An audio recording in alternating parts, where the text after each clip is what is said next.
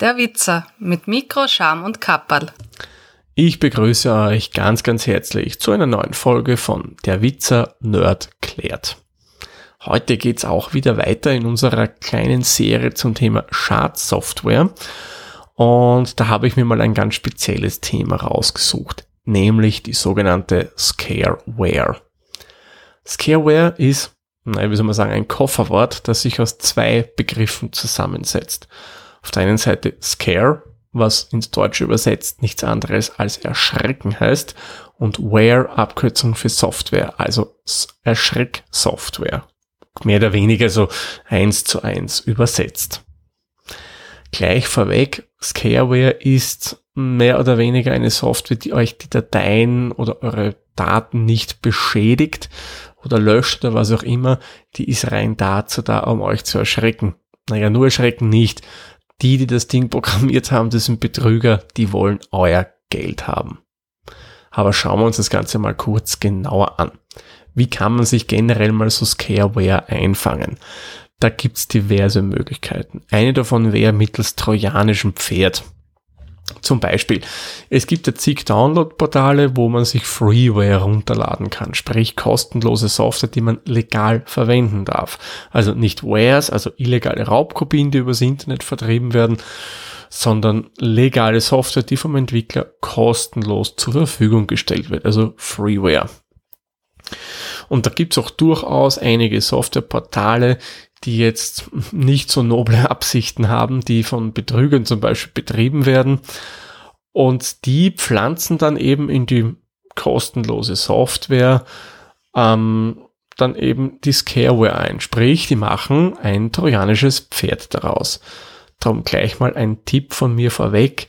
Wenn ihr euch wirklich kostenlose Software runterladen wollt, dann bitte primär von bekannten Portalen, wie zum Beispiel dem CT-Net, dem äh, Heise oder Chip oder was auch immer.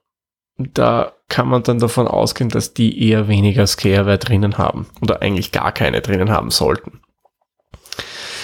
Und ja, da lädt man sich dann die Software runter und wie ich in der letzten Folge schon erklärt habe, neben der installiert sich dann auch noch die Scareware. Eine andere Möglichkeit, die aufs System zu bekommen, wäre auch über Websites. Das ist dann aber eher primär bei Websites, die jetzt, hm, wie soll man sagen, im Graubereich sich befinden, die vielleicht ein bisschen zwielichtig sind, jetzt nicht so immer die feinen Absichten haben, kann durchaus auch bei Websites sein, die Material für Erwachsene anbieten. Und da gibt es dann durchaus immer wieder mal Pop-ups, die sagen, auf Ihrem Computer wurde ein Virus gefunden. Klicken Sie hier, um den Virus zu entfernen.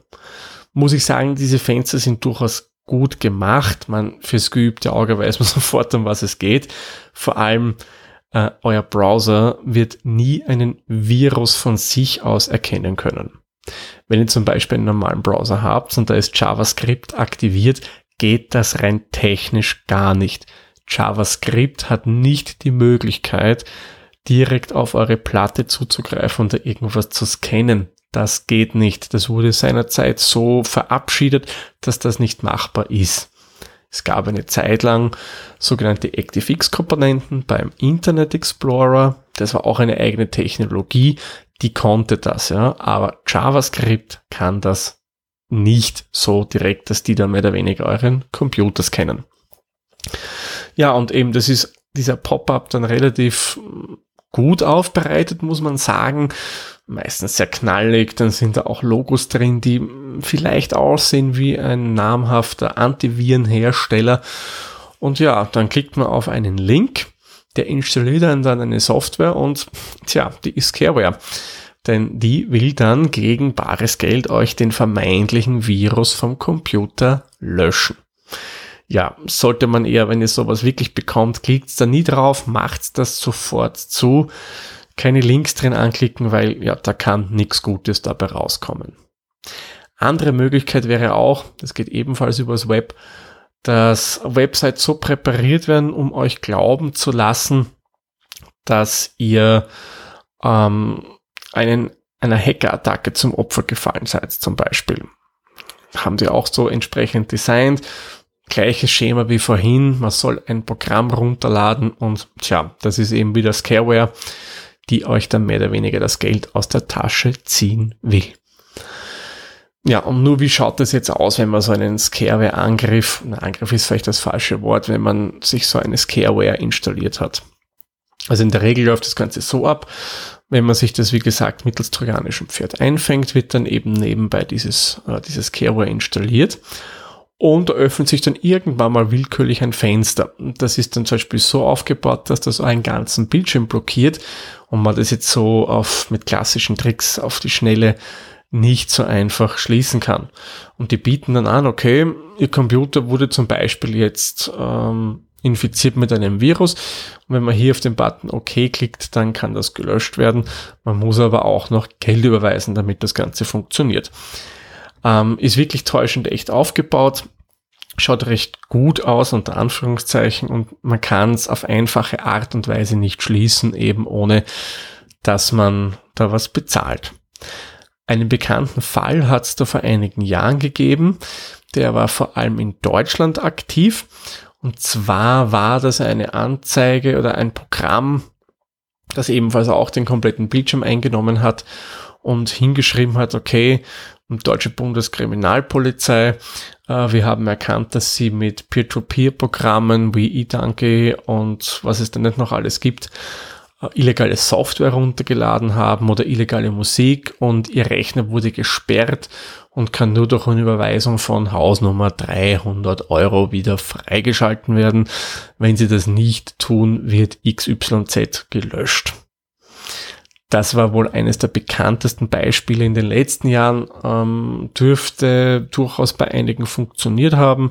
Die haben da wirklich bezahlt, aber wirklich zerstört oder was hat das Ding nie. Das hat einfach nur den Bildschirm blockiert und ja, das war's dann mehr oder weniger. Aber dennoch muss ich sagen, lästige Sache. So, und wie kann man sich jetzt davor schützen?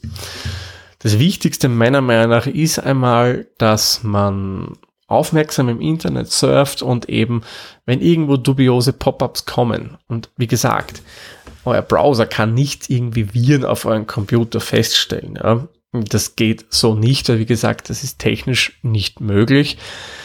Dann gleich mal skeptisch sein. Schließt das Fenster verwendet auch zum Surfen im Internet Browser, die mh, mm, vielleicht nicht so unbedingt Mainstream sind. Man kann, okay, Mainstream wäre auch Google Chrome, man kann den durchaus auch verwenden. Es ist auf alle Fälle sicherer, als wenn man unter Microsoft Windows zum Beispiel den Internet Explorer verwendet. Also von dem würde ich persönlich sagen, eher Finger weg. Da, wenn ihr den oben habt, einfach nicht öffnen, da installiert euch lieber eine Alternative. Google Chrome wäre zum Beispiel was, man kann aber auch den Firefox nehmen, man kann Opera verwenden, etc. etc. Immer besser, als wenn man den Standard Internet Explorer unter Windows verwendet. Bei macOS, Linux bzw. Unix, ähm, ja, da ist es vom Browser her meiner Meinung nach egal. Denn wie so oft bei Schadsoftware zielen diese primär auf Windows-Systeme ab. Klar, ich habe es euch schon erklärt, da gibt es die meisten User, da ist dann die Chance für die Betrüger relativ hoch, dass die auch Geld bekommen für ihre ganzen Sachen. Und natürlich kann euch in diesem Fall eine echte Antivirensoftware helfen, denn auch die Scareware ist bei den Herstellern von solchen Produkten bekannt. Die haben auch wieder einen Fingerabdruck. Erinnert euch, das habe ich euch bei der Virenwürmer und so weiter schon kurz erklärt. Und sollte sich sowas mit installieren wollen, erkennen die das sofort und blockieren das auch entsprechend, beziehungsweise können das Ganze auch gleich löschen. Ja, das wären mal die zwei Hauptsachen, die euch gegen Scareware schützen. Man, hundertprozentigen Schutz wird es natürlich nie geben, denn die können auch ein bisschen was an der Software ändern und dann erkennt zum Beispiel der Antivirenhersteller nicht gleich sofort, weil auch der muss das Ganze lernen. Das betrifft jetzt aber nicht nur die Scareware, das habt ihr mehr oder weniger bei jeglicher Art von Schadsoftware. Nochmal kurz zusammengefasst. Was ist Scareware? Das ist eine Software, die euch erschrecken soll und dadurch euch bewegt, Geld an Betrüger zu bezahlen. Die simuliert euch einen Virenbefall vor eine Hacking-Attacke etc. und will euch somit erpressen. Dann würde ich sagen, machen wir den Sack für die Folge zu. In der nächsten Folge, das kann ich euch jetzt schon verraten, bleiben wir so in der Richtung Scareware. Da geht es um ein bisschen was anderes. Der wird nicht aktiv bei euch installiert, aber Ziele sind mehr oder weniger die gleichen. Da geht es um das Thema Phishing. Und wie man sich davor schützen kann und auf was man da alles achten kann, das erzähle ich euch dann in der nächsten Folge von Nerdklärt. Ich sage wie immer, vielen lieben Dank fürs Zuhören und wir hören uns dann in der nächsten Folge wieder. Tschüss, Servus, pfiat euch. Der Witzer ist ein privater Podcast aus Österreich. Nähere Informationen zur aktuellen Folge sowie die Möglichkeiten für Feedback und Unterstützung findet ihr auf der-witzer.at.